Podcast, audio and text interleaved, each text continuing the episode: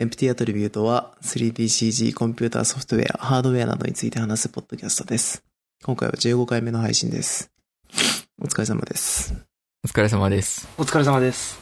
お疲れ様です。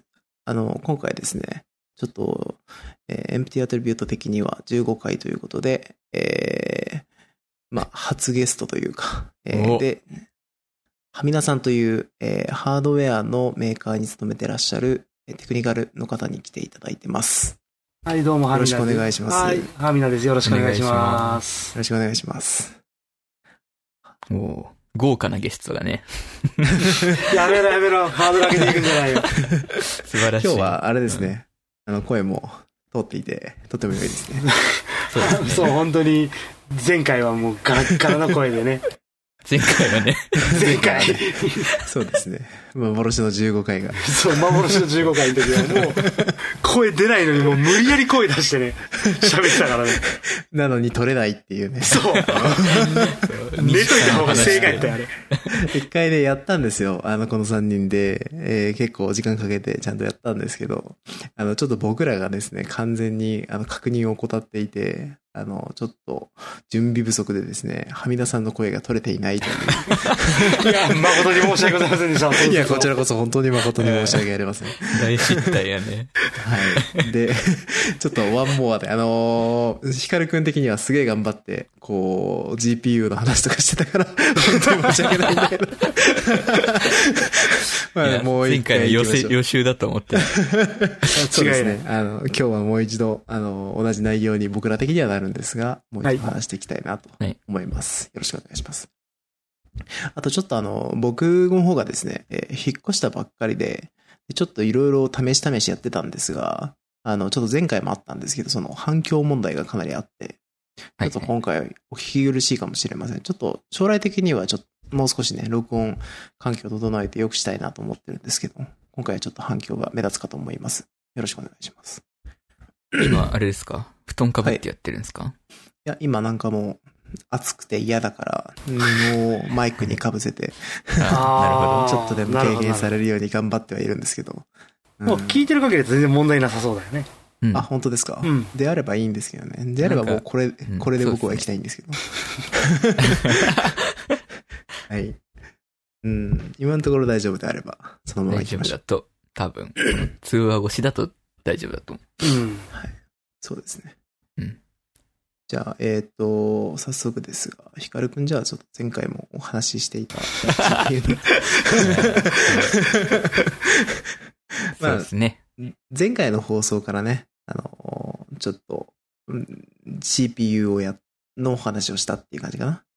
えーはい。それで今回、まあ、GPU やろっかな、みたいな話は前回もしてたと思うんですけど。うんうん。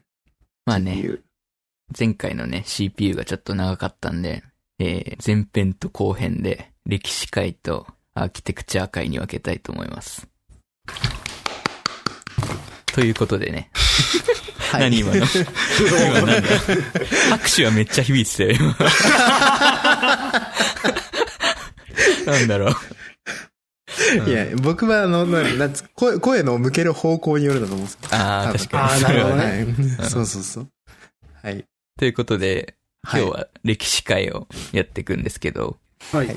えー、まあそんなに GPU の歴史っていうかグラフィックボードの歴史って多くないんで、ちゃちゃっと、ちゃちゃっとね、じゃあちょっと。もう4、5分で。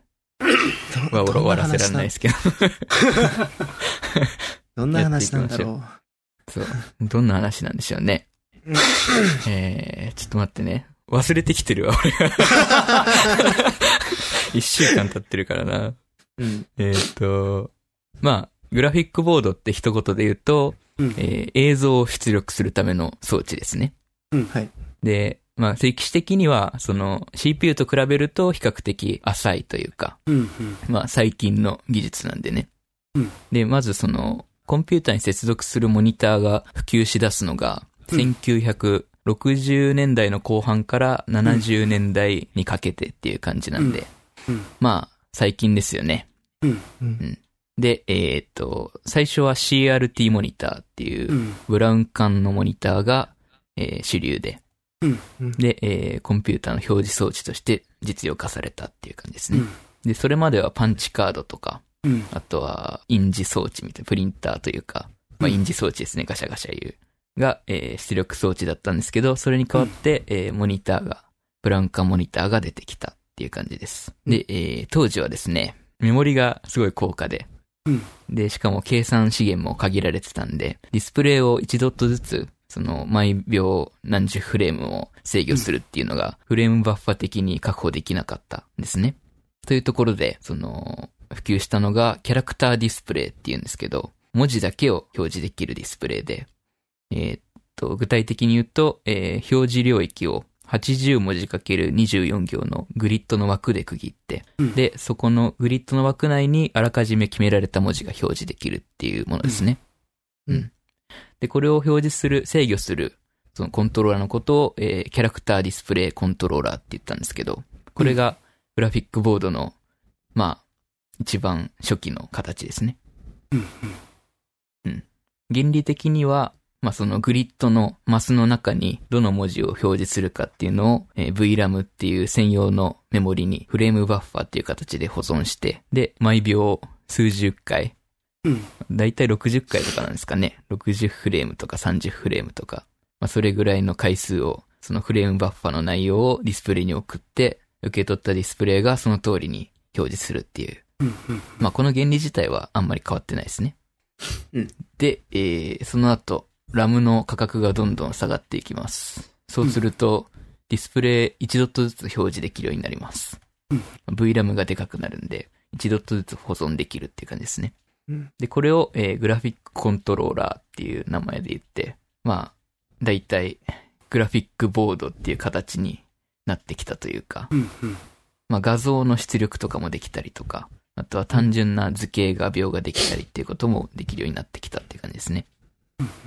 で、えーまあ、CPU とかグラフィックコントローラーがどんどん高機能になっていくことで、そのコンピューターで表示できるものっていうのもだんだん高度になってきて、1980年代ぐらいに入ると、えー単純な図形描写とか、塗りつぶし機能とか、あとはラスタースクロールみたいな。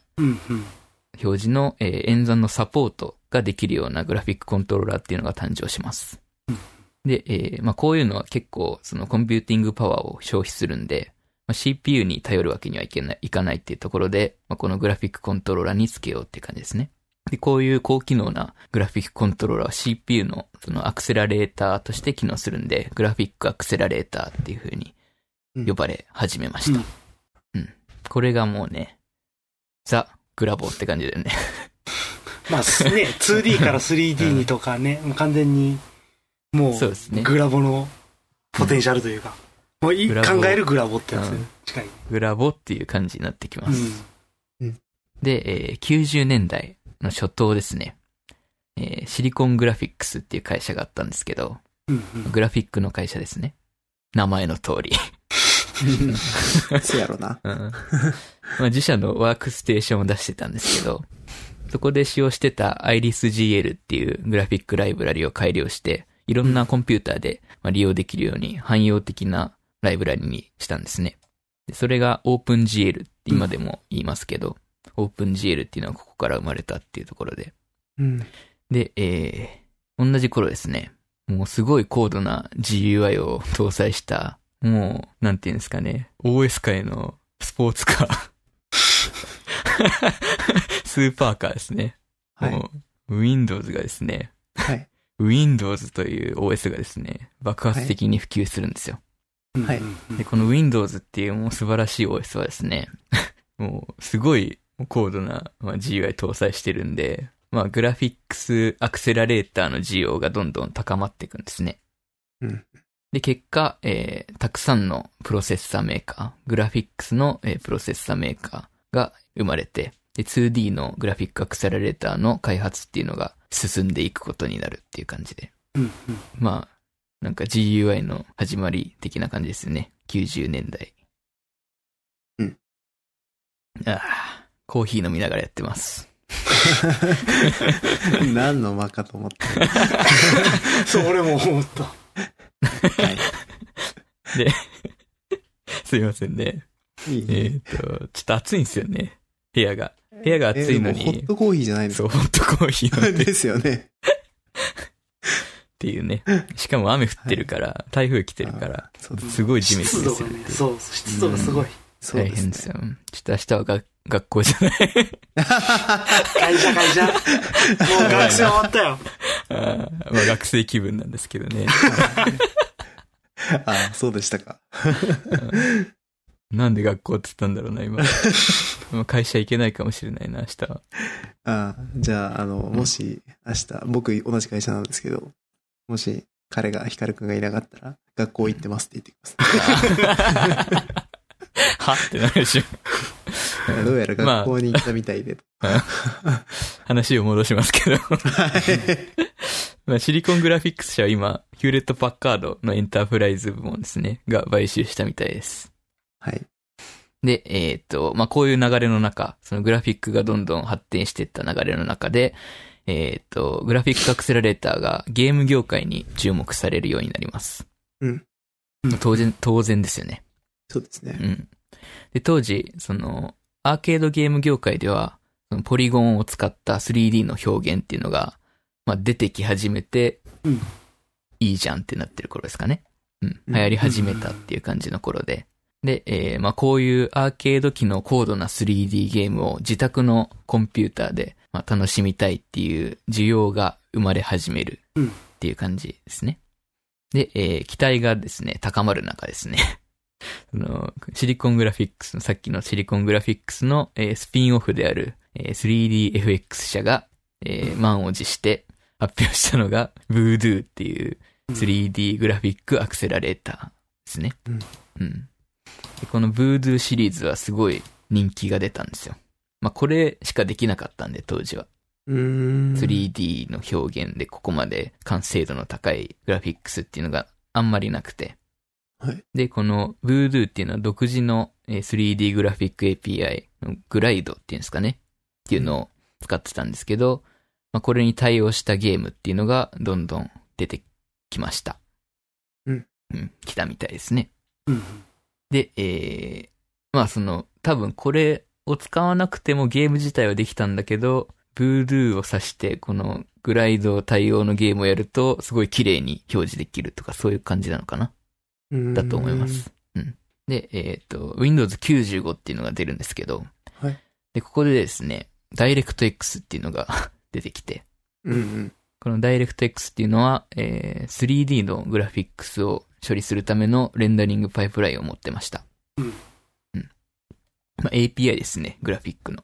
で、えっ、と、まあ、競争が激しいグラフィックスアクセラレーター業界だったんですけど、うんえー、DirectX に、まあ、対応してない、しないともうやっていけなくなりますよね、そうなると。うん。うん。ということで、えーまあ、この90年代の後半にかけて 3D グラフィックス業界っていうのはどんどんその競争が激化していって、まあ、ダイレクト X に各社対応したりとか、あと新しい、新しい、なんていうんですかね、手法がどんどん生まれるんで、例えばアルファブレンダリングだったりとか、フォグだったりとか、テクスチャマッピングみたいな機能にどんどんハードウェア的に対応していったっていう発展の流れです。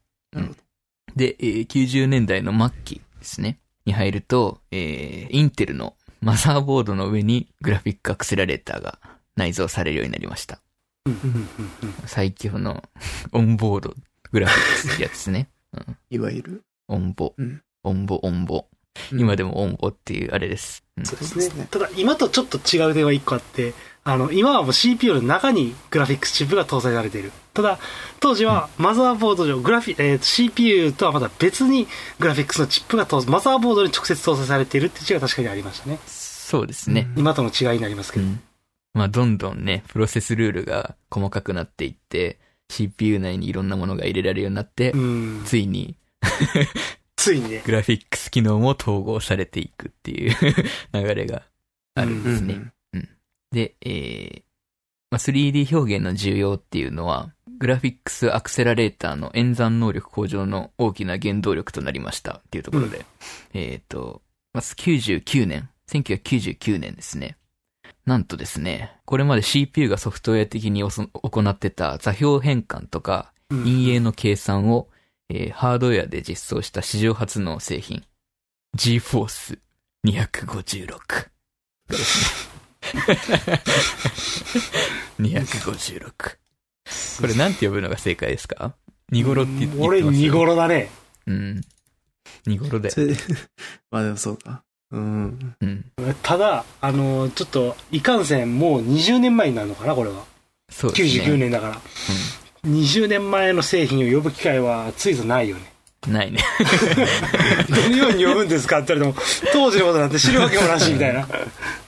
え、現物見たこととかってないですか？僕ないですね。ああ、こないですか。れはないなそうだうん。うん。で、はいえーまあ、この GForce ニゴロっていうのがすごい画期的な GPU というかグラフィックボードで、NVIDIA っていうメーカーが出したんですけど、うん。これのことを NVIDIA は初めて GPU って CPU と比較して GPU ってうん。呼んだんですね。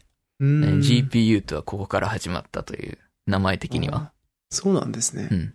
感じです。で、えー、まあ、この NVIDIA の競合で ATI っていうメーカーもあったんですけど、でここのラデオンニゴロ。ニゴロ。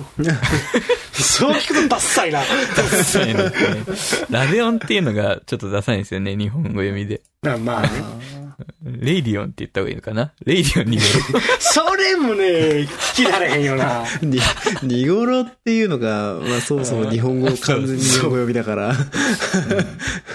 うん。ロ。まあ、そうですね、ラデオン256っていううのん。も、えっ、と、この座標変換と EA の計算をハードウェア的に実装実行する機能を持ったものとして、えー同年か1年後ぐらいに発表されましたん。まあこういう流れだったんですね。うん。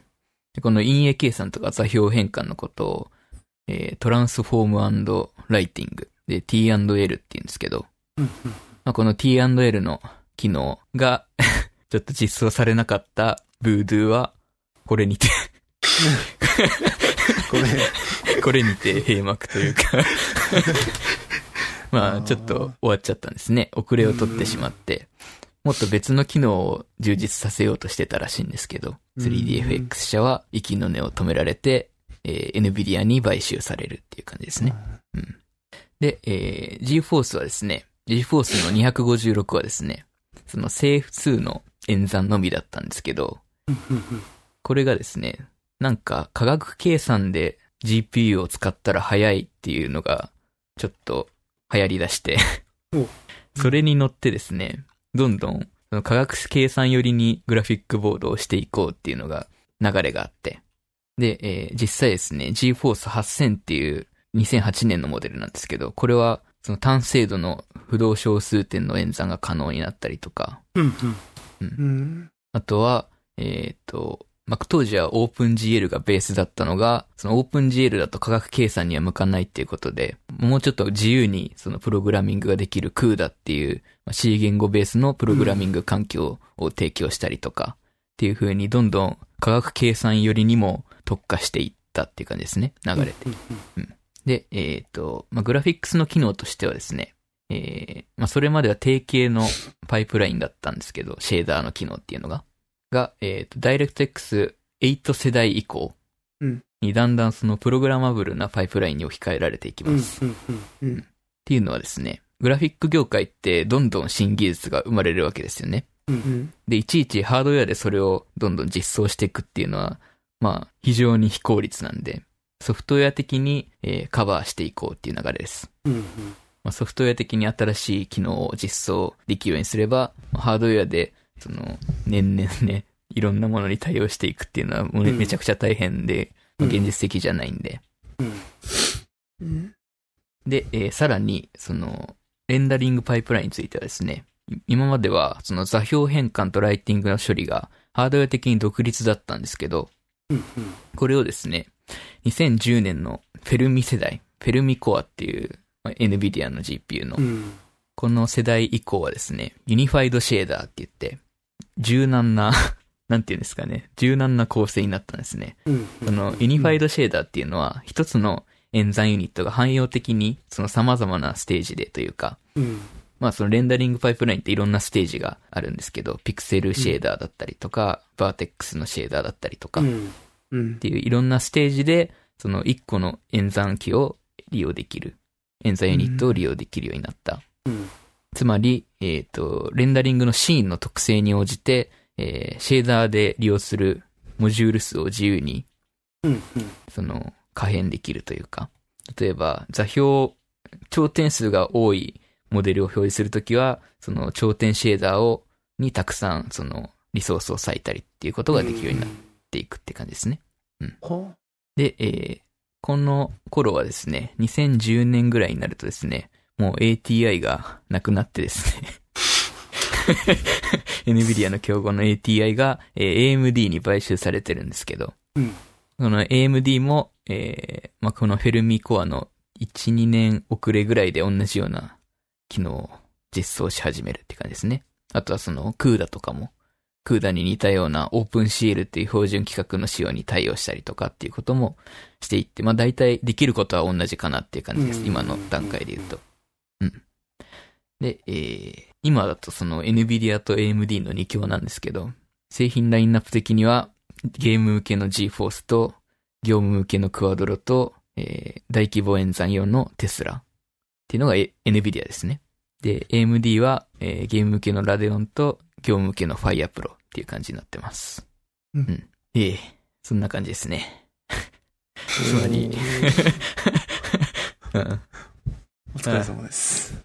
まあ、流れ的には、最初は、キャラクターディスプレイコントローラー、文字だけを表示できるコントローラーが出てきて、うん。その次に、まあ、その VRAM がどんどん増えていくことによって、1ドットずつ制御できるグラフィックコントローラーっていうものになって、うん。で、その後、座標とか描画の、あ、図形の支援ができるようなグラフィックアクセラレーターになって、えー 3D が支援できる 3D グラフィックアクセラレーターが出てきて、あとは座標変換とか、ライティングの処理を、えーハードウェア的に実実行し、実装した GPU っていうのが出てきてっていう感じですね。うん。うんまあそんな感じでしたよ。まあでも本当にグラフィックスボードもなんか、まあさっきの話じゃないけども、役割っていうのが徐々に変わっていってて、その、10年ぐらい前まではやっぱり映すだけ、映すことに特化して、まあ、ね GPU ってものがあって、そして10年ほど前、2008年、2009年、うん。まあそのぐらいから、まあグラフィックスボードは映すだけじゃなくて、じゃあ演算機として使いましょうっていう風な付け方になってると思う。うん。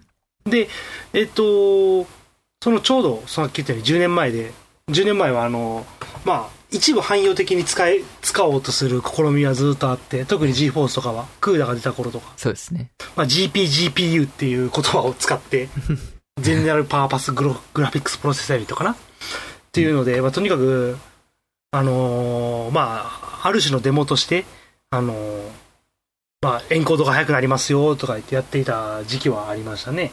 はいはい。うん。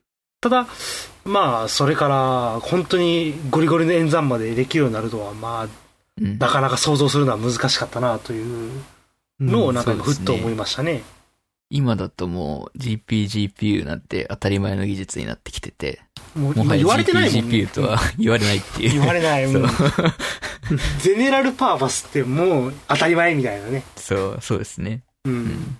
すごいですね。まあ、結構その、今の最新の流行りの技術で、うんグラフィックスで計算すると早いうん。ものが多いっていうのもあるのかもしれないですね。まあそうですね。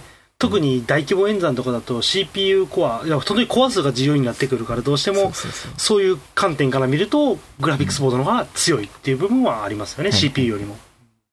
そうですね。うん。うん。グラボ世代ですよ。どどういうこと？それグラボ世代。グラボが主流の世代ですよ。いやまあ完全にそうだと思います。うん。まあ、CPU はね、その一つ一つのコアはもちろん複雑な処理はできるし、早いんだけれども、いかんせんコア数が少ないっていう、ね、デメリットはね、まあ、GPU に比べてね、少ないんで、うんそういう観点から見ると使い勝手が悪いのかなという気はする。うん。うん。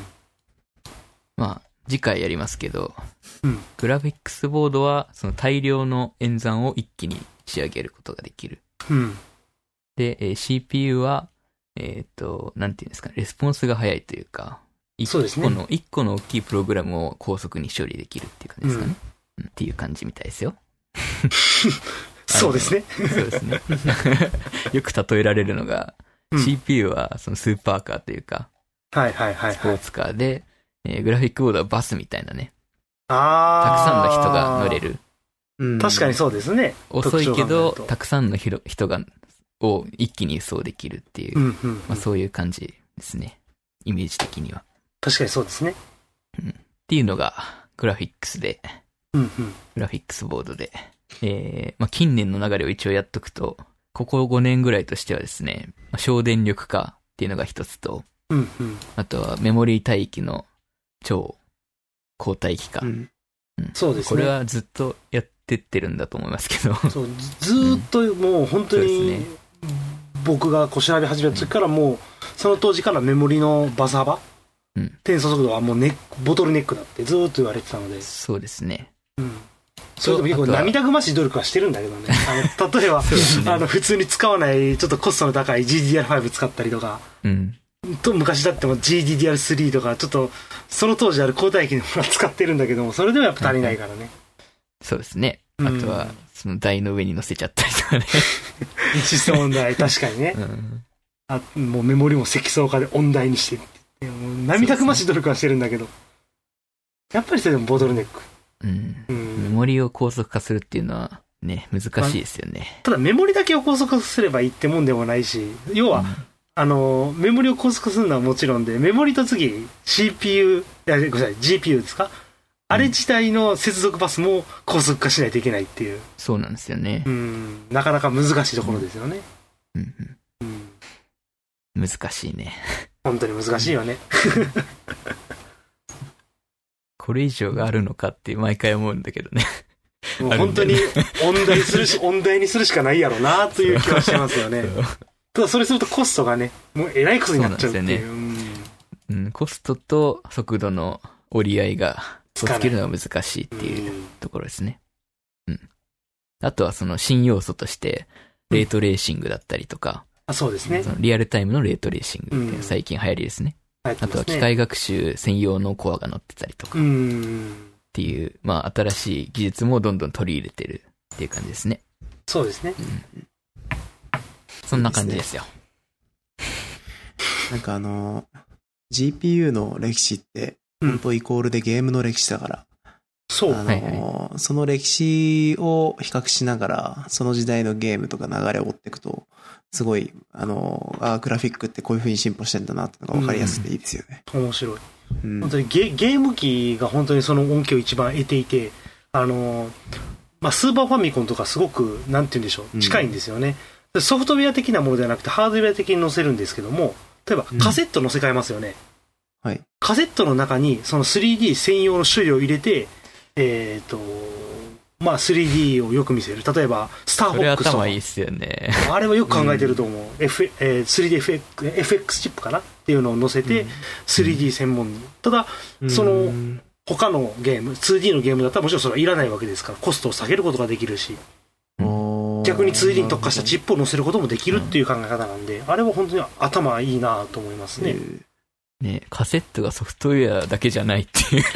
えー、そうなんですか？知らなかったな。カセットはハードウェアなんですよね。えーそうです。ね。うんディスクじゃないもんね。そう。それってでも、それによって開発のコストが上がっちゃったりとかしないんですかそうです。そそれがために、えっ、と、CD に負けてしまった部分ですね。あー、なるほど。どうしても、最後の方のスーパーファミコンも1万5000円とかしたらしいですから、ソフト1本。うんもちろん、大量に、なんて言うんでしょう、あのー、焼き増しできる？あの CD とはもちろん違うわけで。あー、なるほど。ただ、あのー、ハードウェア自体、その、ハードウェアはそのままで技術の進歩によって、どんどんゲームを新しくしていけるっていうメリットはあったんですけど。うん。うん。あじゃあ結構昔のそういうハードウェアの技術者さんとかカセットを開けても結構楽しいんですね。絶対楽しいと思いますよ。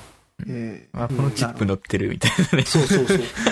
当時、任天堂とかは、なんか、そういう優遇策の一つとして、大容量のメモリを突っ込んだロムを提供したとかな、そういう話は聞いたことありますね。うん。ロムじゃないよ、あのカセット。チップを提供したとか聞いたことがあります。ー、うーん、なるほど。うん。ちょっと熱いですよね。なんかその辺とか、うん。えっと、ゲーム制作者になるための 3D グラフィックス技術っていう本があって、はい。あの、それを読んでたらかなりそういう歴史的なところとのつながりで紐付けて読めたんで結構面白かったですよ。ああ、絶対そういう本面白いと思います。結構こっち側の、あの、うんうん。これは読んどけみたいな本ですけど、うんうん。うん、すごい有名な本ですね。んなんか今度、新しいなんか、新装版とかず、なんか、ずなんていうんですか、増やした版というか、うんそういうのが出るみたいな噂を聞いたんで、うんそれが出たら僕も買おうかなって感じですね。あ、いいですね。うん。Kindle で、ぜひ。そうですね、キン、Kindle がないんですよ、今まで。この、それがもう本当にきつくて。でしかも、今までのやつは全部なんか、プレミアみたいになっちゃってて、1万円ぐらいするんですよね、中ああ、古でも高い。うん。そうなんですよ。だから、僕も第1版しか持ってなくて、うんうんたまたま手に入れた第1版なんですけど、それを読んでて、まあ、できたら、もう第3版とかなんで、それをちょっと読みたいなっていう感じですうん。うんうん。はい。GPU は大体以上ですか？そうですね。いいっすね。うん。GPU は熱かった。まあ、次回はアーキテクチャの話を。勉強してきます。はい。はい ありがとうございました。ありがとうございます。じゃあ、えー、どうしようかな。どうしましょうね。どこを話してどこを話さないかをちょっと決めかねてるんですけど。えっともうでも技術系のう話んしちゃえば、あそうですね。さらって。あ、一応、うんあの、あれだけやっときたいかな。NVIDIA Studio。はい。さらっとですけど、あのあ、はい。NVIDIA Studio っていう、前にちょっと紹介したクリエイターツールに最適化されたドライバーをクリエイターに提供するっていう仕組みなんですけど、うん。まあ、全然気づいてなかったのが5月か6月あたりにそのドライバーの提供が開始されてて、GForce 10シリーズ以降、1000番台以降ですね、を使ってる人は、えーこのドライバーを適用できるんですね。うん。で、えーメリット的にはですね、その Adobe とか Autodesk 製品が対応してて、その Autodesk とか Maya とかの製品を使うときにより安定して、で、しかも高速に動作が一部行えるというかう、ん。うん。まあ、クリエイターは入れた方がいいよっていう 話なんですけど、そうですね。入れてください。あの、一つ聞きたいんですけど、入れて何が変わるんですか？変わるんですかこれ？あのですね、オートデスクのマヤとかめちゃくちゃ落ちるん まあ、不安定なんですよね。うん。で、その、そう、はいまあ落ちるんですよね。うん。うん。5分に1回落ちるんだよ。あ、そんな落ちるそんなには落ちないわそれ、それ、欠陥でしょ。そんなには落ちないですけど。まあ5分に1回落ちるとしたらシーンが完全におかしいんだろそうですね。何かやっちゃいけない自分が間違えうん まあなんかその落ちるはい。ことが結構あるんですけど、うんまあ、そういう、その落ちる原因から、そのドライバーとかハードウェア的な問題を削減できるというか、なるほど、なるほど。まあ少なくは少なくともなると思うんで、うん、うん。安定するっていうのは結構メリット的には大きいんじゃないかと思います。速度的な面よりも、そういう安定性とかそういうところの方そうですね。が強いってことですかね。うん。ただゲームだけやる人はあんまり意味がないですね。うんう。ん。ゲームドライバーを入れた方がいいです。っそうですね。NVIDIA の。うん。ていう話でした。はい。でかい半導体の話しようかな。いいんじゃない？どっち、どっちでも。あーしましょうか、じゃあ。うんはい。せっかくなんで。はい。まあ、しないとね、不自然じゃないですかね。そうですか。なんで？そうか、な。いや、いいと思いますよ。しましょう。うんはい。まあ、さっきその、グラフィックスのところで、あの、メモリの速度の話したじゃないですか。うんしましたね。うん。まあ、コストと、まあ、その、容量と速度とバランスを見るのが大事っていうのがメモリなんですけど、うんまあ、そんな中ですね、うんセレブラスっていうところが発表した超巨大チップがありまして、うん。ウェハースケールエンジンっていうんですけど、うんこれがですね、なんと、まあ、チップを めちゃくちゃでかくして、その中に全部入れちゃえばいいじゃんっていう 答えを編み出したんですね。うん小学生でも思いつきそうな 感じはします。でもこれって意外と真理で、あの、当たり前の話で0.1はほぼぜなくなるから、そうなんですよ。あの、ん間違いなく高速化される。うん。ただ設計が難しいっていう話。そりゃまあ、それこのサイズだとそうでしょう。うん。クロックをどうやって同期させるのかとかね。ああ、こんだけでかければ。そっちの0.1はすごくそうやね。そうですね。う。うんん。あとはその、まあ、ど、どれぐらい大きいかって話なんですけど、多分 iPad ぐらいあるんですね。うん。4万6千平方ミリメートル以上あって、一番今大きいプロセッサーっていうと、多分 NVIDIA の一番最上位のグラフィックスチップっていうのがすごい大きいんですけど、まあ、それのまあ56倍ぐらいある。っていう大きさです。どんな数字だ？で、えーまあ、この巨大なウェハーにですね、ウェハー、ウェハーというか、その台にですね、えーと 1.2兆個のトランジスタと、えー容量 18GB、えー帯域幅9ペタバイト毎秒のうん。巨大で高速なオンチップメモリですね。うんそうですね。と、えっ、と、40万個のコアを内蔵する。まあ、これはもう、すごいですよね。あの、ちょっと今計算したんですよ。だいたい46,225平方ミリメーター、どれぐらいの直径かなと思ったら、215ミリって出ましたね。1個20センチ。すごい1な。個。215ミリかける215ミリがちょうど46,225なんで。手のひらに収まりきらないぐらい。絶対無理ですね。20センチですよ。手のひらが無理でしょ。うん、二 iPad 個分 mini ぐらいはありますね。本当にそれぐらいあると思う、これ。っていう巨大さです。これは画期的でですね、注目が集まってましたっていう話なんですけど。これ、毎回ど、何回見てもギャグかなって思う、このサイズ。そうギャグなんだよな。まあでも、うん一度は考えるよね、誰もが。誰も考える。一でかくすれば全て解決なんだよなっていうのを考えるんですけど、あまりにも多分コストが大きくなっちゃうのと、ね。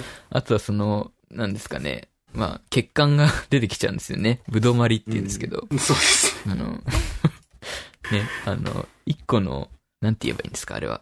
えっと、ウェハー1枚の上刃っていう、まあ、円形のところからチップを切り出すんですね。うん。その、上刃直径今、300ミリとかがマックスなんかな？900ミリがあったかな？うんまあ、そんな大大きいので、それぐらい。なので、えっと、300としたら上刃1枚につき1個しか取れない計算になりますね。単純計算そで。れはやばい。それはやばすぎる。確か300ミリ上刃だったと思う。うんいやそのウェ一個しかないハーから、ね、切り出せる、その、チップの数によって、やっぱりコストが変わってくるんですけど、そうですね。その中でもどうしても不良品っていうのが生まれてきちゃって、うん。それが、まあ、その不良品の率をどれだけ抑えられるかっていうのが、まあ大事になってくるんですね。うん。まあ絶対出ちゃうもんなんですけど、不良品は。まあ、そんな中でこのでかいチップはどれだけの不良を抱えてるのかっていう話ですよね。いや、もう本当に、まあ、あの、計算しても多分かけたとしても1枚か2枚だと思うんですよ。うん。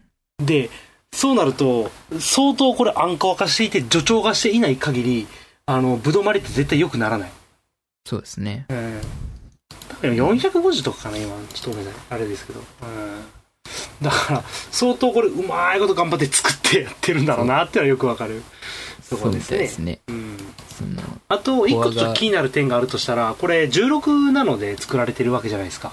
はいはい。今 TSMC は先端プロセス7ナノまでいってるんで、うん。まあ、もうちょっとちっちゃくはできるんかなという気はします。え、それは、それは、それはまた大変そうですね。これ、7ナノでやったらコストがえげつないことになるよね。7なのでやったら多分、ぶどまりがさらに大変。さらに悪くなる。10枚の上から1個取れてきたらいい方かなみたいな。最悪。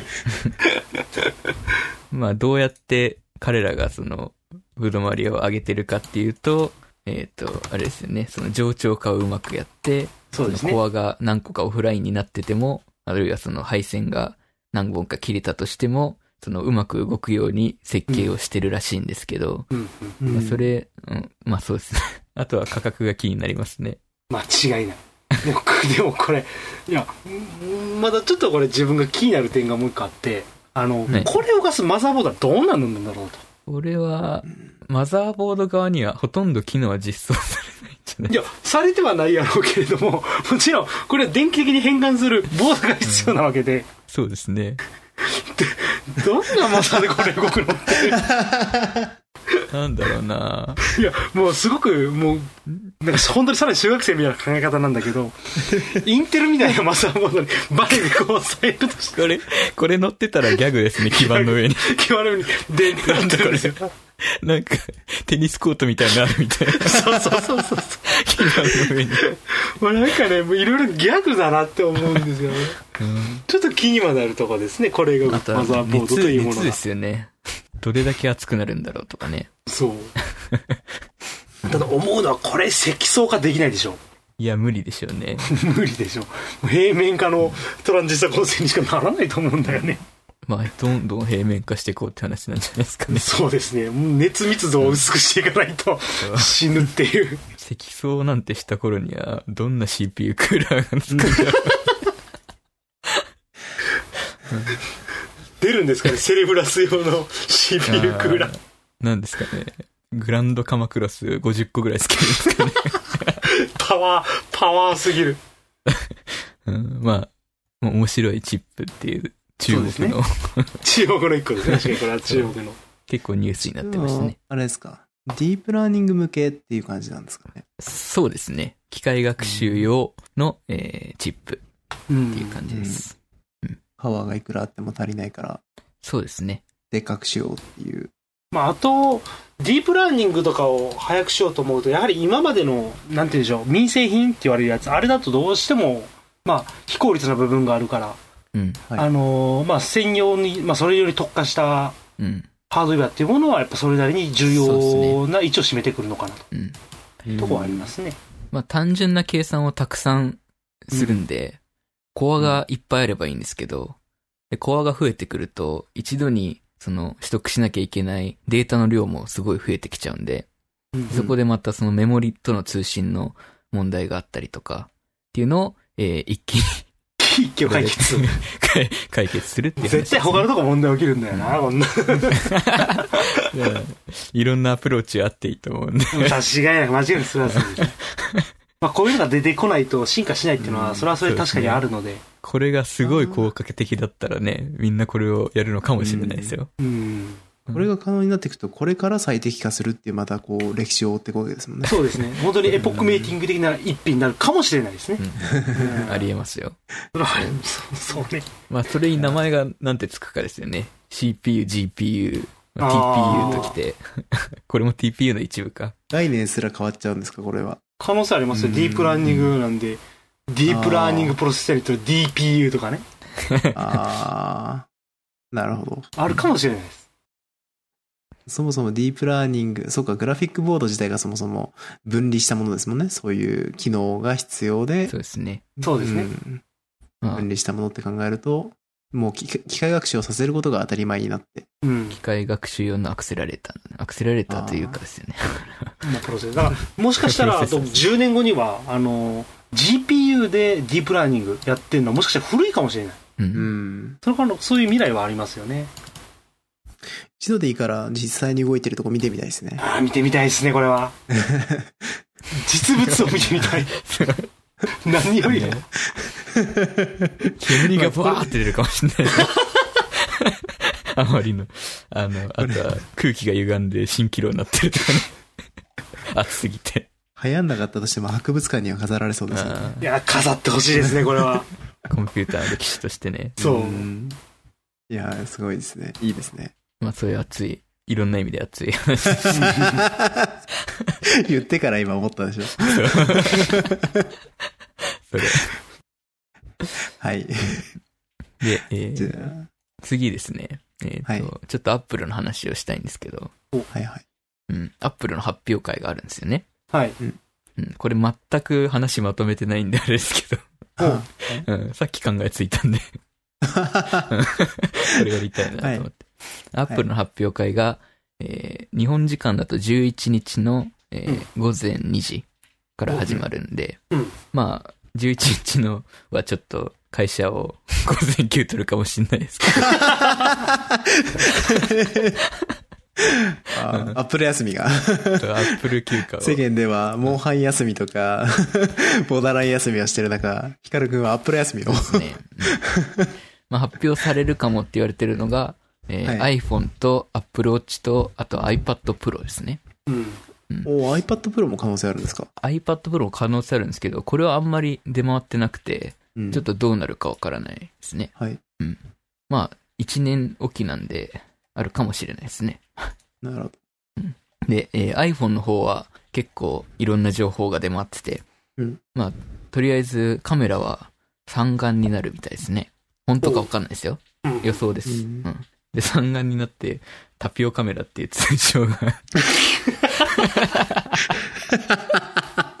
出てるんですけど、日本だけでしょ、それ。それもそう。それ、日本だけのブームだからね。うんで、あとは、はいその、リークというか、まあ、噂話程度だと、うん、タッチ ID がつくっていう話があったんですけど、戻るって話ですね、指紋認証。それはもしかしたら来年以降になるかもしれないらしくて、とりあえず、フェイス ID の、その顔認証の、その、認識の幅が広がる。ちょっと角度ついてても認証できたりとか、性能が上がるっていう感じですかね。っていうのはあるかもしれない。ですね。あとは AR 系の機能が強化されるかもしれないとかね。カメラで。っていう感じみたいです、iPhone は。で、名前が、えー iPhone 11 Pro と iPhone 11 Pro Max。あの、ノーマルの iPhone11 はないの？ノーマルの iPhone 11も多分あると思います。今、あの、10R っていう廉価モデルがあるんですけど、はいはいそれの後継がもしかしたら iPhone、ただの iPhone11 になるかもしれない。なるほどで、で、今のうん、えー 10S とか 10S Max っていうのがプロっていう名前に変わるっていう 噂ですね。いやー、複雑だね。まあ、プロはあるかもしれないですね。アップルは何でもプロってつけるんで。そうですね。で、えー、Apple Watch ですね。ほ自分はもう Apple Watch をずっと待ってたんですけど、う。うんうん。うんシリーズ4が出た時に買おうと思ったんだけど、ちょっと機会を逃して、はいはいだったら5まで待とうと思って、ずっと今、シリーズ2で我慢してるんですよ。なんで今回出たら買うんですけど、ちなみに4から5ってどれぐらいいたんですか？あ、今4、今が4です、ね。今が4で、えっと、まあ次出る5で。1年前なんで、1年前。そうですね。ああ、なるほど、なるほど。だいたい1年おきに出てて、で、3から4っていうのがすごい性能的にアップして、デザイン的にもちょっと変わったんですよね。丸っぽくなったというか。性能的に言うと、3から4で、うん CPU の SOC の速さがうん2倍になったっていう。おおそれは大きい。うん、そう。なんで、今回の自分的なその希望を言うとですね、はいはいはい。あの CPU の速度はそんなに変わんなくていい、いいんで、はい。うん。その分省電力化してほしいっていう話ですね。まあ、省電力化っていうことは、要はあれ、あれだよね。バッテリーも強くしてほしいってことだよね。そうですね。うん今2日っていうのが交渉なんですよね、確か。はいはいはい。それを結構ね、主流が、フィットビットとかも今、あの、新しいの出すんですけど、今度。うんうん。5日だったりとかね。おう5日で常時、その、画面を点灯させてることもできるらしくて、そうするとうん 3, 3日だか2日だか持ったりとか、おーそれぐらい持つのが主流になってきてる、始めてるんで、はい。うんアップローチもそろそろね、まあ、3日持ったら嬉しいな。5日持ったらもう神だと思います。う んいや、自分が今一つ、その、いわゆるスマートウォッチに踏み切れないのはそこが理由で、うんはい時計はもう常にこうパッて持って使いたい。なので、時計を充電するっていう、まあそもそも認識がないわけです。そうですね。その充電しなければならないという一手間がなかなか手に出にくいところだなというのがうんうん。ありますね。そうですね。まあ、容量がそんなに、その時計の大きさなんでないんで、まあそうですよね充電も10分とかすれば結構長く使えたりするんですけど、おー、なるほどなるほど。あとはその iPhone 11からは、その、iPhone から直接アプローチに充電できる機能がつくかもしれないっていう話もああ、なるほどなるほど。それはついてほしいなと思いますね。まあある種のモバイルバッテリー的な使い方をそうですね。専用でできるようになると。うん。まあそうだよ iPhone からね。直接給電できる。まああの、ススマートウォッチの充電も出そうと思ったら電池よりでかくすればいいけど重くなるもんね。そう、そうなんですそんな時計誰が使うのっていう。よ。それができたら完璧なんですよ。間違いないですね。あの、充電器持ってくのがめんどくさくて、Apple Watch って。ああー iPhone と全然違う形状なんですよね。あ。あマグネットタイプの、あの、チーみたいな感じで、ワイヤレス充電なんですけど、非接触充電というあ。か、うんうんうん。うん。これがね、iPhone でできたら、もう手ぶらでいけるわけですから、間違いなくそうです旅ね。旅行とか行くときも iPhone の充電器だけあればいいんで、うん iPhone の充電器はまあ常に持ってるんで、っていうのは、あ、確かにでもそれ、そう考えるといいですね。うん、そうなんですよね。うん。で、この Apple Watch の充電器めちゃくちゃ高いんですよ。あは まあ、何千円だったっけな？結構するんで、うんうん。2個持ちたくはないんですよね。なるほど。そうだね。うん。ちなみに僕のスマートウォッチが70日持ちますけど、電池が。はいそういかがですか？いやいらな70い日持つと強いな。シャオミ。一応交渉なんです。そう、シャオミのはいアマズフィットでしたっでけアマズフィットってのがあって、アマズフィ、アマズフィットビットだったかな、うんえーっていうのがあるんですけど、それが、あの、まあ、あの、あえ、あアップルウォッチに似たデザインの、うん。あの、まあ、いすごいシンプルな UI で、電池が異常なぐらい持つっていう。あで、一応交渉が72日かなんかなんですけど、あ。はいはいはい。えっ、と、実際使ってみた感じは多分50日か60日ぐらいですね。いや、それ、うんそれは強い。いや、すごい強いですね。これ、ほんと充電するの忘れるんで、逆に充電切れるっていう。あうん。確かに。あ。面白いですね。充電切れる。うん、でも本当になんか半日ぐらい充電すれば、うんだから半日も多分本当は必要ないんですけど、うんうんあの、充電してればすぐ回復するんで、あの、まあ、それが狙いの製品なんだろうけど、それにしてもちょっと、あの、規格が合いすぎてう、んそれはそれで便利っていう。なるほど。そうですね。まあデザイン、がやっぱアップルウォッチ見慣れてるとちょっとチープかなとは思うんうですけど、ん。うん。それでも、あの、全然スマートウォッチとして最低限の通知とか、その辺はちゃんとしてくれるんで。はいはい。なるほど。アマズフィット、最近新しいの発表されてましたね。あ、本当ですか？さらに、アップルウォッチに っていう。アップルウォッチとしか思えない。そろそろ怒られないのかな怖いよね。まず僕の時ですらかなりもうすでにだったんだけど。まあ、そんな感じで、一番恐れてるのが、その、アップルウォッチシリーズ4じゃなくあ、シリーズ5じゃなくて、うんうんシリーズ4のバリエーションが増えるっていうパターンが一番怖いですね。待った意味がないっていう。間違いないですね。そうやったらもう完全に4で買っといた方がお得やったっていう。もしそれだったら、また1年待ちます。もしかしたら、あの、ヒカルくんのすごい、あの、心に来るカラーが出るかもしれないです。いやー、どうだろうな。そんな派手なやつしたくないんですよね。毎日するんで。あ今黒なんですけど。まあ、黒飽きなくていいですね。あ。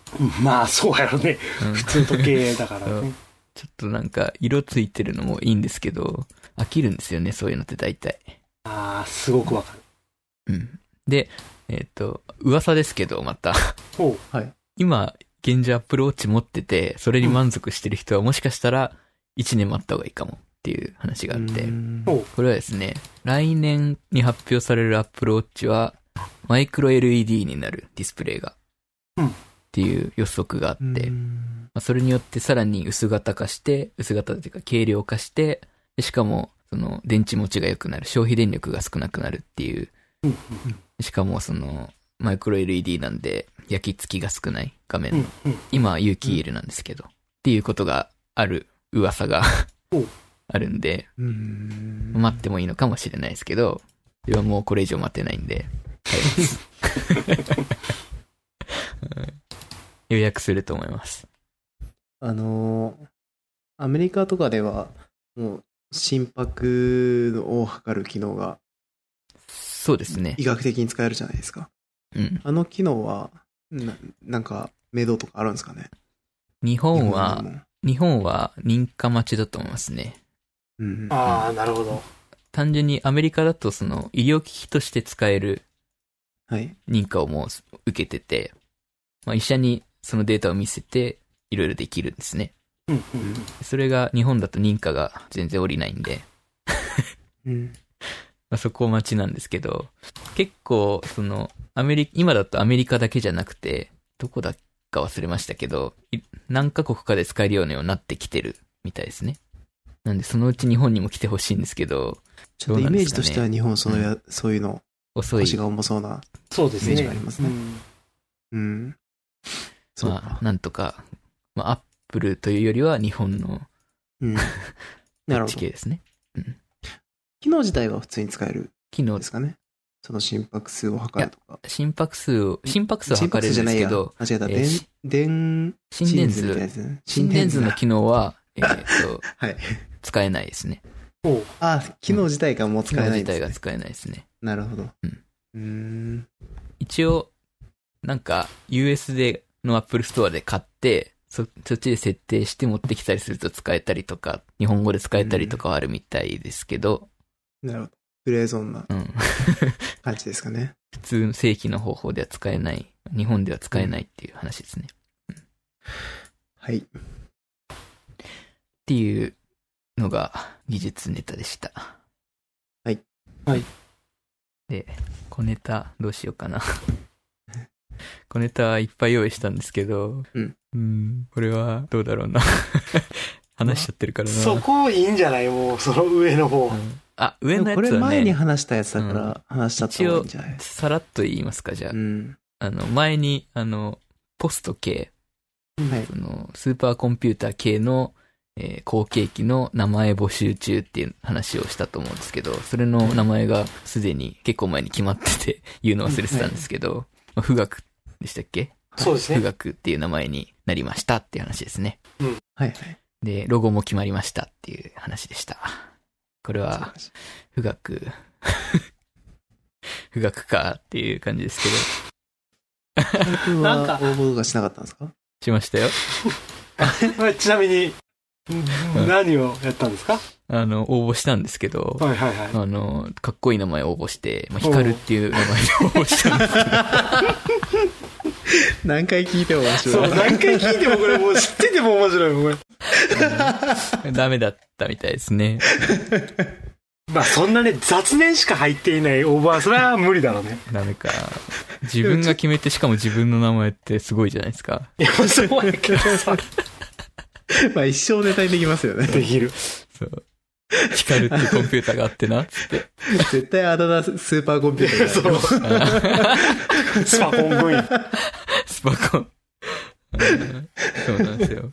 まあ、それは採用されなくて、まあ、富士山の別名の富岳ですね。うん。になったみたいです。まあ、日本らしくていいですね。まあそうですね。光だって日本らしくていいですけどね。そうなんですよ。しかもなんか光の速さ的なね。そうですね。うん 的な。関係あるかな、それは。ない。後付け設定。ねえ。ちょっときついな、それ。はい。で？で。、まあ、K も、その、はい。古い基本の K も、えー8月の30日に無事、シャットダウンされたみたいです。なんか悲しいですよね。シャットダウンされましたって。まあね。実際、だいぶ富岳が運営、運用がこれ引き継いで始まるのが、いつ頃になるんですかね？これはですね、2021年じゃなかったっけ？ああ、頃って書いてありますね。うん。運用開始を予定する。もともと19年だか20年だったのがずれ込んで21年になってたはずなんですけど、うんそれが確かその、プロセスルールが上がるのを待ってたみたいで、7ナノで製造するんだったはずですね。CPU。そうですね。製造は7なのですね。で、えー、ARM コアになるうんうん。みたいです。なかなかなんかね、本当に、なんか自分の中ではエポックメイキング近いなっていうところで、はい。その以前の件も CPU はスパーク、そうですね。アーキテクチャを使うし、うんそして今まで、その、まあ本当に10年前なんて ARM がこういう大規模演算に使えるっていうことすらもなかった。うん。うんあの、本当に組み込み向けのすごい単純なことしかできひん。これが ARM だったのが、もう本当に大規模演算にも使えるようになったっていうものはなんか、ね、まあ今のトレンドではあるんだろうけれども、うん感慨深いなというところはありますね。うんまあ、その、なんかスーパーコンピューター用にいろいろカスタマイズはしてるみたいなんですけど、うんそのバベクター演算の命令とかね。うん。うんあともう一個、これのメモリがハイバンドメモリ2っていう、今ある最強のものを乗っけてきたなという。まあ、今の流れにのちゃんと乗ってる、うん。うん。まあ当たり前ですけどね。乗ってるなっていうのはこれはコストもすごそうだな。いや、高いよ、これ。でもまあ、どうなんだろう？スパークより安いんじゃないかな。どうですかね。スパークって、あの頃確か、富士通が設計してるんですよね。そうです、そうです、そうでうんす。完全に富士設計です。ハードウェア的にも富士通が設計してて。そう。それを、なんか、ど、委託するんでしたっけ？委託だと思いますよ。あの規模のやつを自分のところで作りはせないでしょそのハードウェアのチューニングとかも TSMC だかどっかにう。ですね。頼むはずですね。うん。どうなるんだろうな。気にはなすすごい早いことは間違いないと思う。まあ間違いないですね、それは。いや、スパークもね、最近聞かないですよね。いや、もう、まあこれ自分が無知なだけなのかもしれないけれども、俺、あれでしか聞いたことがないです。K でしか聞いたことがない。ああ。うんスパークってもともとオラクルとかが結構開発参加してたんですけど、結構前にオラクルがスパークのチームを解散したというか、そうですよね。もう、リストラに近い形で手を引いた、大量、そう、解雇して。大量解雇して、で、それでなんかスパーク終わった感があったんで、ただ、なぜか富士通が、細々とずっと開発してて、そして K で出てきました。リスクプロセッサーではあるんですけどね。っうん。ていう感じですね。はい。まあ、そん、意外と長く話しちゃったな。いや、この話題結構好きですよね。ね。はいえーっと、えー、イベント的にはあとは10月にマイクロソフトのイベントがあるみたいなんで、うん。それも、まあ、終わったら話しましょう。はいでセデックがやってましたね、この前。そうですね。そうですね。あの、うんそれも本当はこのタイミングで話しとくのがいいんですけど、ちょっとね、うん今回はね、ちょっと今回なんでね、なっちゃうんで。15.5回なんでね、実は 間違いなく。15で5回だから。タイミング的には違うんですよ。あ次結構多くなりそうですね、そうする。そうですね。うん。まあ、マイクロソフトはまだちょっと先ですけど、うん。うん。うん。あの、アップルと多分セデックが被るんで、それに加えて GPU PU ののアーキテクチャクの話もあると。聞くだけで結構ボリューミーな。なかなかですね。ね。はい。うん。はい。じゃあ、で、えーっと、どうしようかな、これ。あとは本当に雑談なんで、後でもいいですけど、なるほど、なるほど。コウじゃあ君先にやっちゃいましょうか。僕の雑談からする？うん。うん。でもこれも、あ、あれなんですが、えー、驚くんで大丈夫です。驚くんで。驚く準備しておく。いい、いい、そういうの。いや、ほんと引っ越しが大変だったんですよ。えうん そこ、驚くとこじゃない。引っ越しは誰がやっても大変やか驚くとこおかしいよ。間違えちゃっもうちょっと抑えよう抑えよう。あでも引っ越しして、ちょっと広い部屋に、えっと、住めるようになったんですね。まあ、う。ん一部屋なんですけど、う。んあのー、まあ何部屋かあって、うん。で、やっぱそこで困るのはいろいろあるんですよ。その、今までワンルームみたいなところでうん。暮らしてたんで、うんあのー、一つの Google ホームと、うん。えー一つの自動掃除機と、はい。あのー、まあ、あと、パソコンドーンみたいなうん。感じの部屋だったんですけど、はい。それがまあ何部屋も置かれて、結構行き来もするんで、まあなんかこのままだと不便だなといろいろ思ってて、うんうんこの間、Google ホームを追加で2台買いまして、はい。それが、えー来週の土曜日に届く予定です。本当は今日届くはずだったんですけど、うん。えっと、間違えて前の住所に送りまして、あ それで、えー来週に届くことになりました。あー。はいで、Google ホーム、どういう付け方をしてるのかちょっと気になるね。あー意外と便利なんですよね。あ、いやそう。、便利ですよ、本当に。なんかあの、僕は正直最初そんなに期待してなかったんですけど、はいはい。あの、ヒカルくんの家に行った時に、うんいや、触らせてもらってとか、まあ、使わせてもらって、まあこいつは楽しいというところもあり、しかも値段が結構手頃なんですよね、そのミニだと。まあそうですね。そうですね。うん。うん今だと、その半額の頃のやつを買いだめてるビッグカメラとかが、そのうん3000円とかで売ってるんで、うんあの、普通に3000円とかで買えちゃうっていうのがやっぱ良くて、あのーそれの、その3000円という値段に対して、あの、機能の多さ、うんいろんな何かに使える。まあ、単純に音楽を聴く。僕なんかラジオをよく聞くんで、うんあの、ラジオのこれかけてって言うとかけてくれたりとか、ああ、いいですね。あの、そうですね。あとは音楽にしてもそうだし、あの、料理してる時にタイマーかけるでも、あのあそう。えっ、と、何時に起こして、なんか、まあ、これは多分皆さん結構よく使わあ。れてるうんうん使い方かなと思うんですけど、その辺だけでもすごい便利かなっていうふうに思いうんます。うん。反応がいいですね。ん？あ、そうですね。Google ホームは本当に、本当に人に話しかける感じで話しかけるとちゃんと拾ってくれるんで、そうそう。それがすごい楽。本当になんかどれぐらい小さくても試す、できるのかなと思ってう、んすごい離れて小さい声でやってたんですけど、うんかなり聞き取りますね、あれは。隣の部屋からでも聞き取ろそうそう。そうなんや。う。うん。へえ。めちゃめちゃ、そういう意味では僕、アレクサン持ってるんですよ、一台。アレクサン持ってるんですけど、やっぱ聞き取りの精度っていう意味だったら Google ホームのが圧倒的にいいですね。そうですね。うん。精度ランキング出てましたね。あ、本当ですか？Google ホームがダントツで、えーあー Siri、Alexa、えーコルタナだったかな。もはや、クローバーとかいないです。クローバーは出てなかったですね。うん。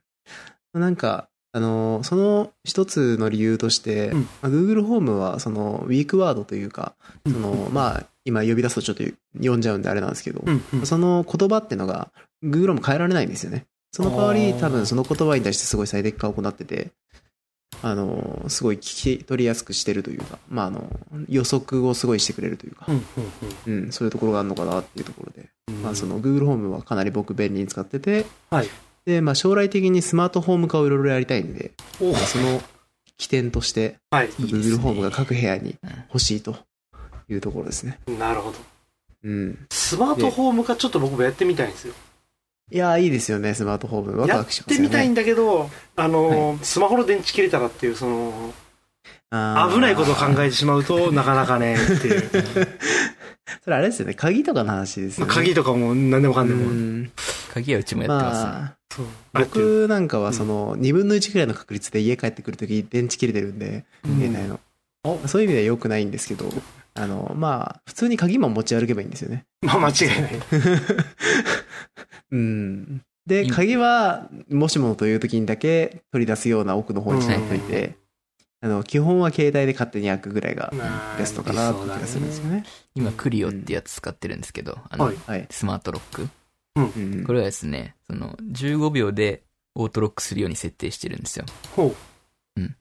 で、えーっと、たまにゴミ室とかで、出た時に、スマホを忘れてしまうとですホテルのね、やつだよ。スマホを忘れてしまうとですね、鍵がかかってしまうんですね。その場合どうしてるんですか？それは、うちはまだ実家なんで、あ、そあのそう、鍵があるんですよね。そうですね。うんあ、怖っ。怖い。ーそこら辺はちょっと対策しないとまずいですね。アップローチからも一応できるんで、アップローチは大体常につけてるんで、うんうん。はいはい。まあそこでなんとかしたりとか、って感じかな。なるほど。俺全然鍵はやらないようにしよう。ちょっとそれ危ないわ。まあ、オートロックにしなきゃいいだけの話なんやけどさ。そうですね。ちょっとあとは。、遠隔でその、エアコンとか電気とかついてるか確認できたり。うん、それはね便利ですね。うん。そうですね。まあなんか、ちょっとそういうのでうん、夢広がるという感じで、スマートホームを目指すべく、いろんなものを揃えようとしてるところですね。ああ、なるほど、なるほうん。あと、ガジェット話で言うと、ガジェットっていうか、なんていうかなんですけど、ど。はい。あのー僕今通勤に1時間20分ぐらいかかって、それは遠い。あのまあ、かなりしんどいんですよ。で、そのうちの30分ぐらいを、うんえー自転車が占めてるんですね。はいしんどいね。それが本当にきそう、つい。しんどい。本当にしんどいんですよ。はい。で僕、学生時代からずっと自転車だったんで、うん。その、駅までのその遠さをよく知ってたんで、はい。あの、この実家に戻ってくるって話になってから、もう絶対に普通の自転車で通うのなんか嫌だと思って、はい。あのーでも僕免許持ってないんですよ。それがきついよね。本当そうに。なんですよ免許持ってさえいれば、おそらく原付買ったりとか、まあそういうところで済ませたんですけど。うんうん。で、悩んだ結果、どうしたかっていうと、えー、ステップクルーズっていうブリヂストンが出してる、うんえー電気自転車電動自転車を買ったんですね。はいはい。で、これがもうすこぶる良くてですね。うんあのーんまあ、前回も似たような、まあ、てかまあ、一応一回お話ししたことではあるんですけど、うんあのーこれがもう全然電池が減らないし、パワーはあるしでですね、うんうんうんめちゃくちゃいいんですよ。で、まあ、追加でまた1週間使ってみたんで、はいその感想ですけど、はいまあ、やっぱ、本当50分ぐらいしか減らないんですよね。おー1週間使って。すごいね。いいな。本当にフルパワーで僕常に使ってるんですけど、はいうん。でもそ1れでも全然時間ぐらいで切れちゃうもんだと思ってすご いな。うだから、毎日往復1時間ぐらい漕いで、うんあのー、10%減るかなぐらいうんうん。なので、うんあのーこれはすごい助かってます。なるほど。これなしでは、もう生きられない、はい、感じですね。いや、でも、もしかしたら、普通の自転車の方がね、健康に良かったりするとかあるんじゃない？いや、もう いいよ。それは健康とかいい。あの、良くないですよ。疲れちゃいますもん。健康に良くないですね。ある意味。はい精神的にはね。そうですね。うん。まあ、あの、まあ、確かに、運動不足気味だった僕にとっては、この電動で足を漕ぐことすら若干の運動なんですけど、まあ、なるほどね。うん。それでも、まあ、やっぱり、す通勤、毎日のことだから、うんうん。あの、そこでストレスを抱えたくなかったんですよねまあ、。それは確かにそうなのね。うん。ちなみに雨の日はどうするんですか？もうそれはカッパで。おー、雨の日の自転車辛いよ。バスとかもないの、はい僕は、僕は明日台風が来るって聞いて戦々恐々としてるんですけど。お明日大丈夫なの？朝なんか止まるみたいな自転車。あ、でもバスは、はいあのーめちゃめちゃ出てるんですね。ここら辺、本来バス区域というか、バスがすごい多い区域なんで、ううん、ん。まあそれでもバス使うとかなり遠回りになっちゃうというか、時間かかっちゃうんですよね。ああ、なるほど。うん。なるほど。だし、雨の日ってバス混むんで、そうだね。ちょっと嫌だなっていうのもあって。うん、まあできればカッパで済ませたいところなんですが、ちょっと台風クラスになると本当に危険なんで、間違いうん。風に乗ってね。風に向かってやったらもう悲惨やん。終乗ってわりだ。やったらいいけど。いや、そこは電動自転車がね、切り裂いてくれます。そこまで万能かな、あれ。もう坂道登るのが楽しくてしょうがないです。いや、そうでしょうね。いや本当に素晴らしいですうね。ん。うん。これは結構なんか目から鱗というか革命だったんで、すごい今自転車乗るの楽しいです。はい。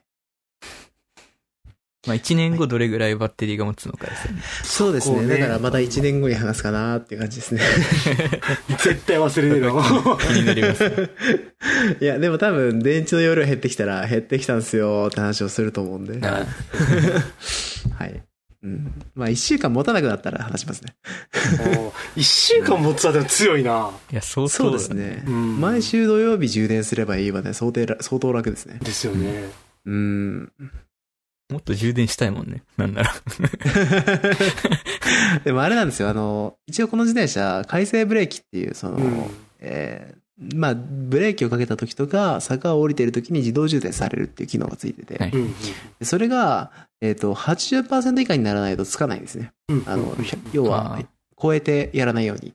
はいはい。そう。なんで、多分あんまりこう、減ってない状態で走り続けても、その機能が無駄になっちゃうというか、なるほど。そう。だから、ある程度は使った方がいいのかなとは思ってるんですけど、ううん。うん。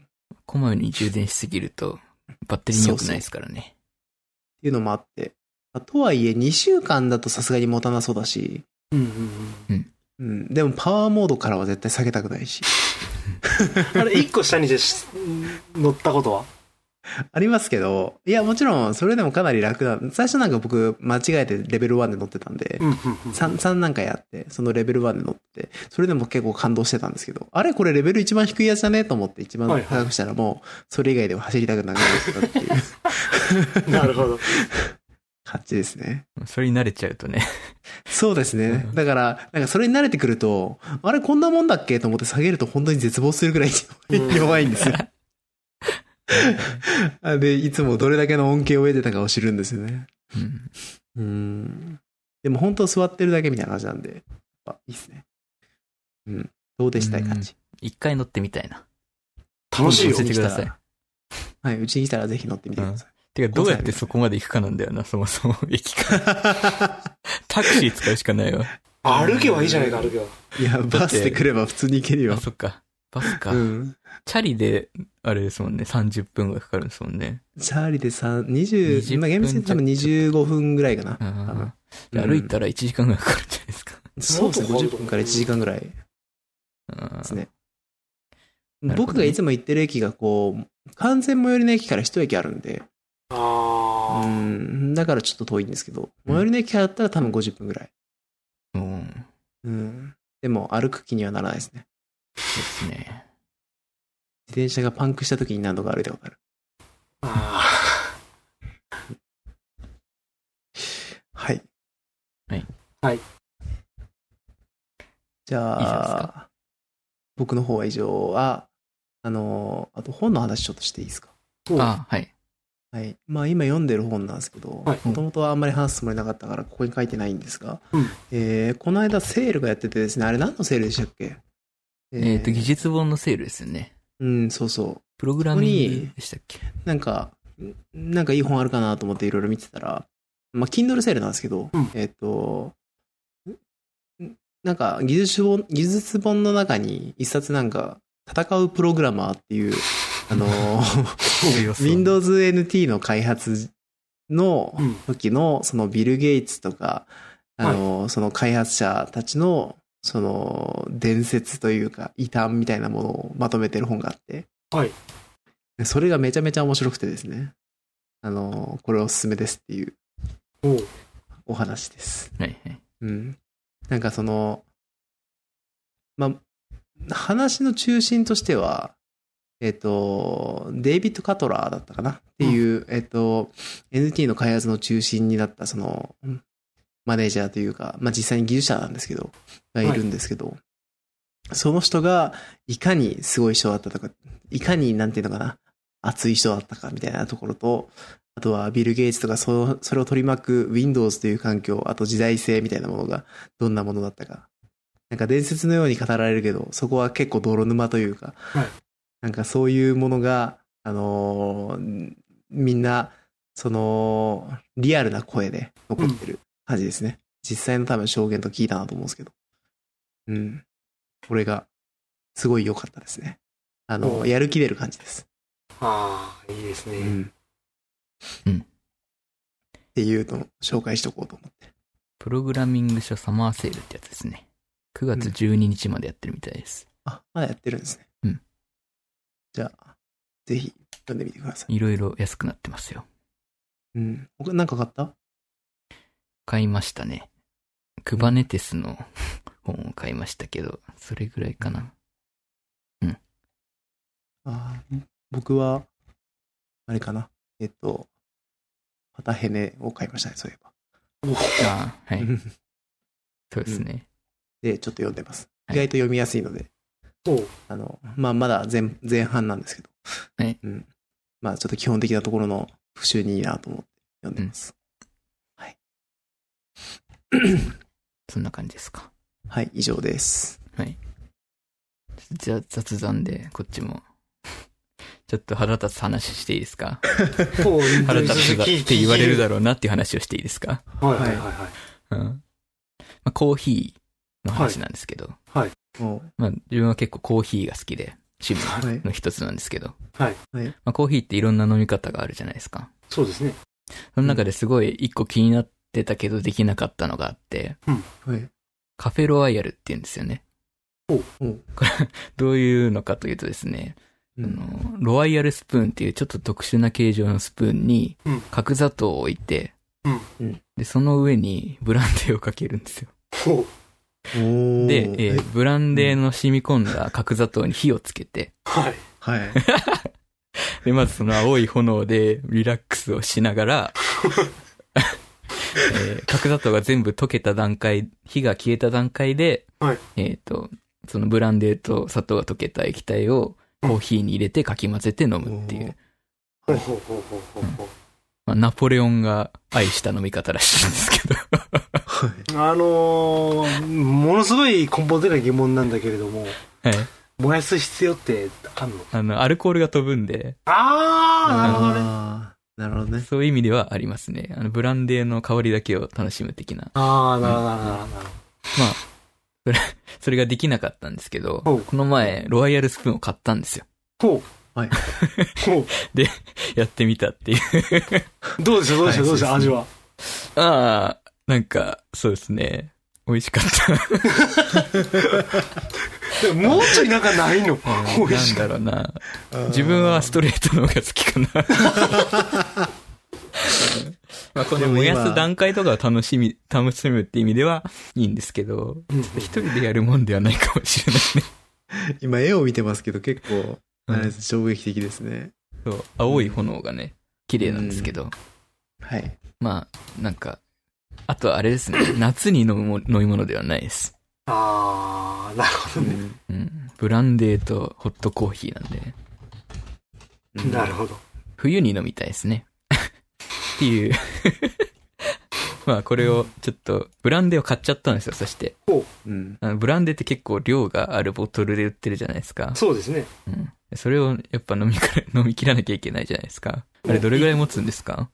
いやー、そこそこ持つ、持つやろうけどっていう感じ。蒸留酒だったらうん、そこそこ持つから。全然持ちますよ。ううんんうん。うんまあ、それを飲む、飲み切るまでは続けたいんですけど。いやいやいやいやいや、もう。いやでもだって、ヒカルくんブランデーは飲めないもんね、絶対。そうそのままで絶対飲めないんで、燃やす必要がある。そんだけひたすら、何杯分の、ね、カフェロワイヤルになるの？そう、それな。だって一回あれでしょ、スプーン一杯分でしょ。なくならない？よ。そうですね。まあ、月月2、3ぐらいのペースで、ね、一生分飲めるわ。一生、一生飲んでいきます、これから。まあ、次回のポッドキャストなくなってたら、家が燃えたと思ってください。うんあとは本の話で。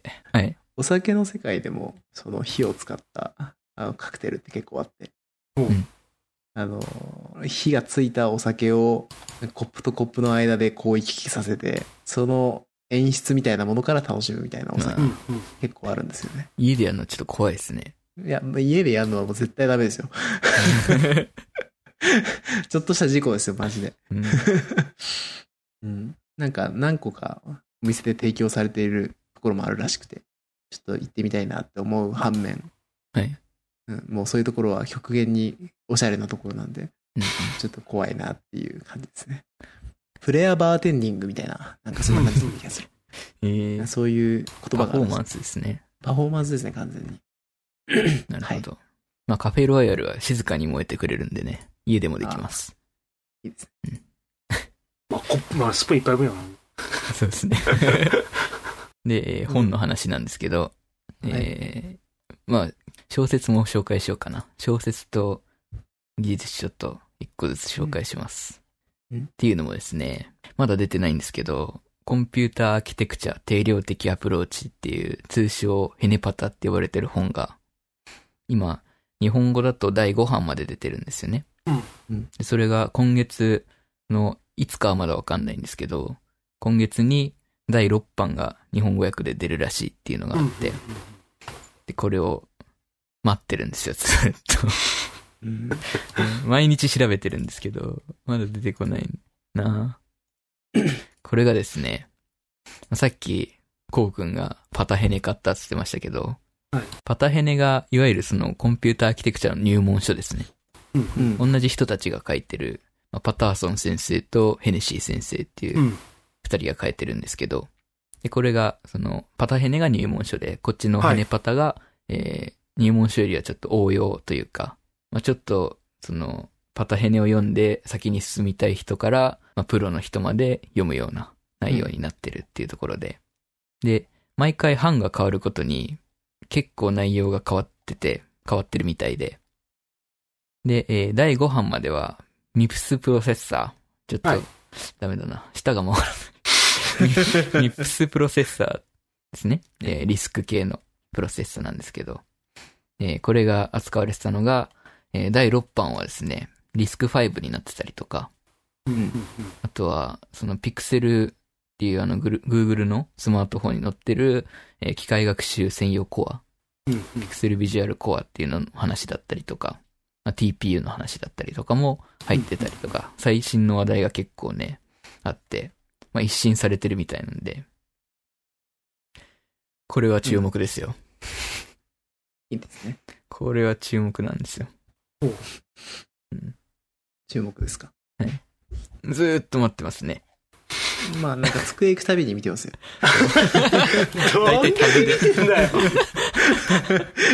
なんかあの、いや、多分一部、日本で一番見てると僕の方見自負してるんですけど。めちゃめちゃ楽しみにしてんだなーって思いながら、僕は見てます。うん。で結構その、今回の翻訳で、その原文だと間違ってたところとかも訂正されたりとかしてるみたいで、ほう。内容的にはね、一番新しいというか、まあまあまあ。世界のヘネパタの中でも バグが治ってるバージョンなんで で。翻訳者も結構、翻訳者の方もすごい、その教授の方がやってたりとかね、うん。ちゃんと検証しながら、詳しい人がやってるみたいなんで、これはね、ぜひ、こうくんも、パタヘネを読んだら、とりあえずパタヘネを読んだらね。詳しくなれる。うんそうで。すね。うん。長い道のりですからね。パタヘネは結構ね、あれですよね。その、初歩からやってくれるというか、本当に基礎から。そうですね。なんか、僕のイメージだと、パタヘネをやる前に、なんかいろんな本を通っておかないと、なんか全然読んでもわかんないのかなと思ってて、えー今まで読んでなかったんですけど、うん。今回安くなってたんでちょっと買ってみたんですよね。はい。とりあえず買っといて、えー、まあ後に読もうかと思ってたら、なんか間違えて別の本開こうとして3回ぐらい開いて、うん。あの、はい。あ、これはもう読めってことだなと思って、なんでかわかんないけど読み出したら、はい。うんこれが意外とわかりやすいというか、そもそも、まあそういう人向け、その、うんうんなんか前知識が欲しい人向けにかなり詳細に書いてるイメージがあって、はい。まあ頭いい人がわかりやすく書いてんだなってわかりやすいような、なんか文章ですごい読みやすかったですね。そうですね。最初の方を読むのも、なんか、さすがに人、なんか、コンピューター自体が何もわかんない人ってのはさすがにきついと思いますけど、はい。う。うんん。でも、その、基本的な、その、なんとなく用語を使ってる人たち、そのうんうんうん、言葉に対してイメージはあるけメど、そうそうそう。具体的なことは。はわかんない人たちが見て、すごいいいなって思いました。なるほど。ちょうどだから僕がそれに該当するというか、そういう人間なんで、まあすごい、あの、今のところ分かりやすくていいなって感じですね。はいはい。ちょっと読んでみたいな。そういうあで、今、その、Kindle だと、Kindle だと、まあ、物理本に慣れてる人にとってはちょっと読みづらいうんんですけ。ど、これ特に、その、技術書なんで、図とかが多かったりとかね。ああ、もう紙の方がいいやつだ、これ。まあ紙の方がいいんですけど、結構分厚くて重いし、2冊あるんで、上下で。で、えっ、と、1冊4000円ぐらいが2冊なんですけど。これが今セールで、Kindle だと、その電子版だと、え2冊5、5本みたいな、はいはいはいですか。ね。一緒に合わさってる本があるんですけど、はいはい。バージョンがあるんですけど、それが3780円なんで、安い。だい。ぶお得なんですよね。そうですね。な。んですよ。うん。なんかたまにやってるって聞いてたんで、僕はそれ待ってたんですけど、はい。